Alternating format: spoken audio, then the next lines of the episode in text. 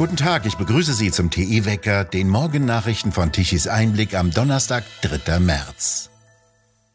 Die russischen Truppen hinterlassen bei ihrem Angriffskrieg gegen die Ukraine offenbar ein Feld der völligen Verwüstung. Die strategisch wichtige 300.000 Einwohnerstadt Cherson im Süden des Landes ist heute Nacht offenbar an die russischen Streitkräfte gefallen. Es ist die erste Großstadt, in der die russischen Truppen die Kontrolle übernommen haben. Es gebe keine ukrainische Armee, sagte der Bürgermeister der Stadt in einem Interview mit der New York Times. Die Stadt sei umzingelt. Er berichtete weiter, dass eine Gruppe von etwa zehn bewaffneten russischen Offizieren das Rathausgebäude betreten habe. Sie hätten ihm mitgeteilt, dass sie eine neue Administration einsetzen würden. Die solle dann denen in den Volksrepubliken Donetsk und Luhansk ähneln. Nach den Kämpfen hätten die Bewohner nach Angaben des Bürgermeisters mit Stromausfällen, Lebensmittelknappheit und auf den Straßen verstreuten Leichen zu kämpfen. Bis zu 300 Menschen, Zivilisten und Soldaten der Territorialverteidigung könnten getötet worden sein, sagte er. Die Vollversammlung der UN hat mit großer Mehrheit eine Resolution beschlossen, die Russland zur Einstellung des Angriffs auf die Ukraine auffordert. Russland müsse seine Armee aus dem Land abziehen, wird gefordert. Außerdem werde die Entscheidung Moskaus verurteilt, die atomaren Land-, Luft- und Seestreitkräfte in erhöhte Alarmbereitschaft zu versetzen. Drei Tage lang hatte die Vollversammlung debattiert, bevor sie mit 141 Stimmen, nur fünf Gegenstimmen und 35 Enthaltungen für die Resolution stimmte. Zwölf Nationen blieben der Abstimmung fern. Zusammen mit Russland stimmten lediglich Weißrussland, Syrien, Nordkorea und Eritrea gegen die Resolution. Im Vorfeld hatte Russland vergeblich Druck auch auf kleinere Staaten ausgeübt, nicht zuzustimmen. Als erster deutscher Öl- und Gaskonzern schreibt die Wintershall AG ihre Anteile an der Ostsee-Pipeline Nord Stream 2 ab. Das Unternehmen teilte am Mittwoch mit, der Vorstand habe entschieden, den Anteil von Wintershall an der Finanzierung von rund einer Milliarde Euro abzuschreiben. Nach dem Angriff Russlands auf die Ukraine liegt das Projekt auf Eis und schon ist von einer milliardenteuren Investitionsruine auf dem Grund der Ostsee zu lesen. Doch vermutlich nur so lange, bis im Osten der Ukraine die bestehende Gasleitung durch die Ukraine durch Separatisten gekappt wird. Dann könnten schnell die Schieber von Nord Stream 2 geöffnet werden müssen. Derzeit importiert Deutschland mehr als die Hälfte seines Gases aus Russland. Die Gasmengen fließen weiterhin wie zuvor und in langfristigen Verträgen vereinbart und lenken das Geld in die Kassen Russlands, das dringend für den Krieg benötigt wird. Als ernst wird die Lage auf den Energiemärkten beschrieben. Der Preis für Rohöl stieg weiter. Jetzt überschritt er sogar die 110 Dollar pro Barrel Schwelle. Große Ölkonzerne wie BP, Shell und Exxon ziehen sich aus Russland zurück während Banken auf der ganzen Welt, auch in Singapur, die Handelsfinanzierung für Rohstoffe einschränken. Am Mittwoch hat die OPEC Plus zwar bei ihrem Treffen beschlossen, die Ölfördermengen um 400.000 Barrel pro Tag zu erhöhen, doch ist diese Menge gegenüber den etwa 90 Millionen verbrauchten Barrel pro Tag deutlich zu wenig, um sich auf den Preis auszuwirken. Branchenbeobachter vermuten, dass dies der engen Verbindung Russlands mit der OPEC und vor allem Saudi-Arabiens geschuldet ist. Putin will keine zusätzlichen Ölmengen auf den Märkten, das würde die Preise fallen lassen. Er hat vor dem Online-Treffen der OPEC-Staaten mit dem Chef der Vereinigten Arabischen Emirate über die Ukraine und über Öl gesprochen. Derzeit werden 70 Prozent des russischen Öls allerdings nicht gekauft. Dieser Handel kommt zum Stillstand, berichtete die Agentur Bloomberg. Nach Angaben des Beratungsunternehmens Energy Aspects seien derzeit etwa 70 Prozent des russischen Rohölhandels aufgrund von Bankensanktionen, steigenden Frachtraten und allgemeinen politischen Risiken regelrecht eingefroren.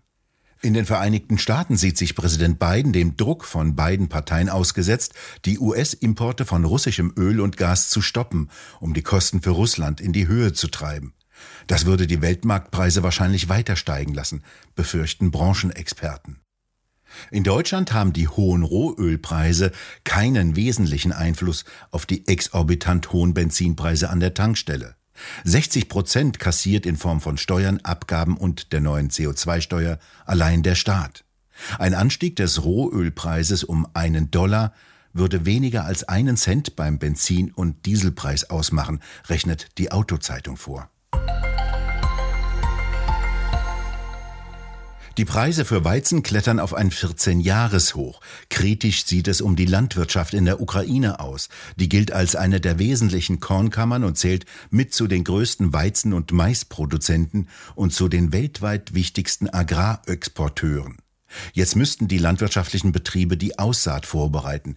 Dies wird aufgrund des russischen Überfalls auf das Land kaum gelingen und sich im Sommer auf die weltweiten Ernteerträge auswirken.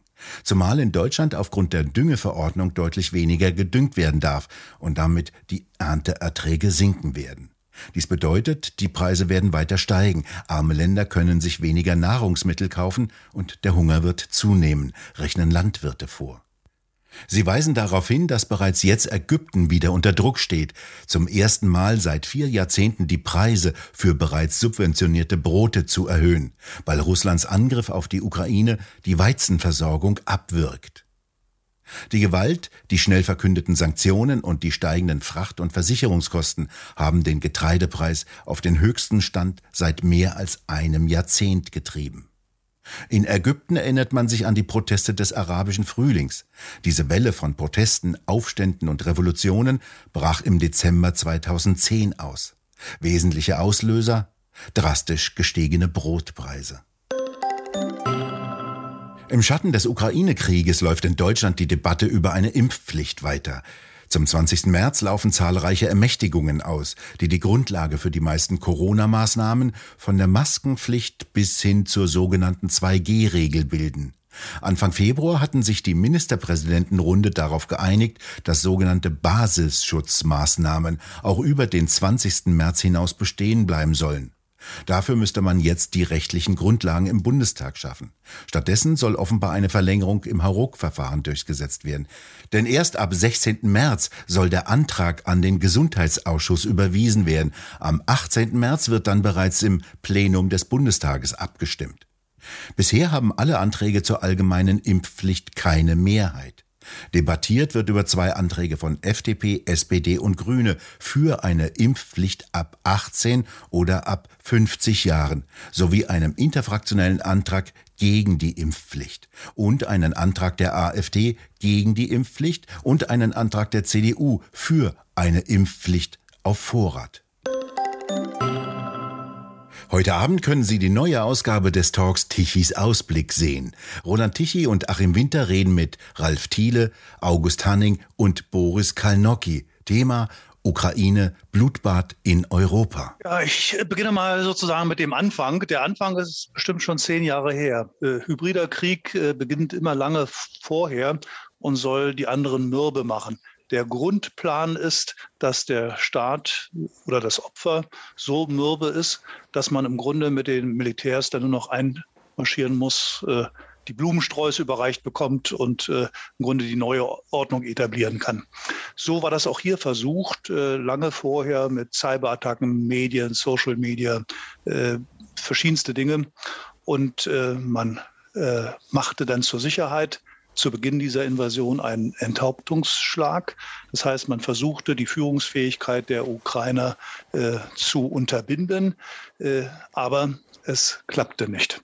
Das ist sozusagen das, was wir wahrgenommen haben. Äh, daraufhin äh, hat jetzt in einer anderen, in einer zweiten Welle Putin jetzt massive äh, Truppen hineingebracht diese erfahren, dass sie nicht mit Blumensträußen begrüßt werden, sondern zähen Widerstand. Die äh, Befürchtung ist, nachdem äh, wie auch im Westen übrigens die präzisen Waffen, die Präzisionswaffen immer nur sehr sparsam äh, sind äh, und verbraucht wurden für den versuchten Enthauptungsschlag, dass nun tatsächlich äh, so etwas wie eine äh, konventionelle Kriegsführung äh, gegen Bevölkerung und äh, verbliebene Verteidiger der Ukrainer beginnen. Also tatsächlich, wie das Label dieser Diskussionsrunde sagt, ein blutiger Kampf einsetzt.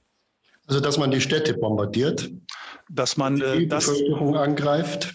Naja, in den Städten wird ja dann aus den Fenstern geschossen. Selbst die Reserve, die ja mit Jagdflinten oder anderen Dingen ausgestattet ist, wird schießen. Und da keine Präzisionswaffen den Russen mehr in größeren Gebinden zur Verfügung stehen, werden sie eben mit Artillerie, äh, Raketenwerfern, was auch immer, im Grunde auf die äh, auf diese Verteidiger gehen. Und die Bevölkerung, die dann in den Häusern noch steckt, wird dabei der Leidtragende sein. Herr Hanning, teilen Sie diese grauenhafte Perspektive? Denn wie gesagt, dieses ist mitten in Europa. Diese sind Menschen, die wir kennen, auch wenn wir sie nicht kennen. Wir können dieses Leid kaum nachvollziehen. Kommt es zu einer Umzinglung der Großstädte? Oder wie müssen wir uns das jetzt vorstellen in dieser brutalen zweiten Phase des Krieges? Ich teile die Einschätzung von Herrn Thielemann. Wir kennen nicht genau die russischen Organisationspläne und wie das äh, Russland sich genau vorgestellt hat. Aber man hat schon den Eindruck, dass es in der Tat mit einem Enthauptungsschlag beginnen sollte. Und danach hat man ja Spezialoperationen gestartet. Man hat äh, Fallschirmjäger äh, mobilisiert. Und der Eindruck besteht in der Tat, dass der Ursprungsplan nicht realisiert wurde. Und wir stehen jetzt in der Tat vor dem Plan B. Und der Plan B sieht wohl vor, dass mit normalen, in Anführungsstrichen normalen militärischen Mitteln vorgegangen wird. Wir sehen die breite Mobilisierung. Das laufen ja immer über die Bildschirme, diese langen Schlangen oder Ketten von Armeefahrzeugen.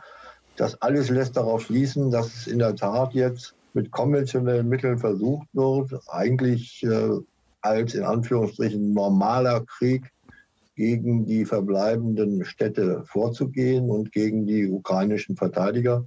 Und das verheißt nichts Gutes. Ich teile da voll die Einschätzung von Herrn Thiele. Ich war ja selbst während des Tschetschenienkriegs da in Grosny und habe gesehen, äh, wie dort agiert wurde. Und wir haben alle die Bilder in Aleppo noch vor Augen. Also russische Kriegführung in bewohnten Gebieten nimmt möglicherweise wenig Rücksicht oder vermutlich wenig Rücksicht auf die Belange der Zivilbevölkerung. Die komplette, sehr erhellende Diskussion können Sie ab heute Abend auf der Website von Tichys Einblick finden.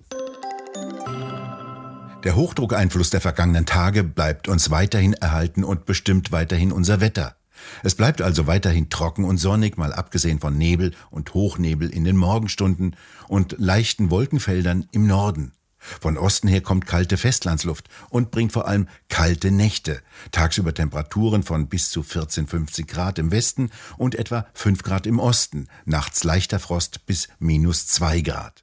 Wir bedanken uns fürs Zuhören und schön wäre es, wenn Sie uns weiterempfehlen würden. Weitere aktuelle Nachrichten lesen Sie regelmäßig auf der Webseite und wir hören uns morgen wieder, wenn Sie mögen.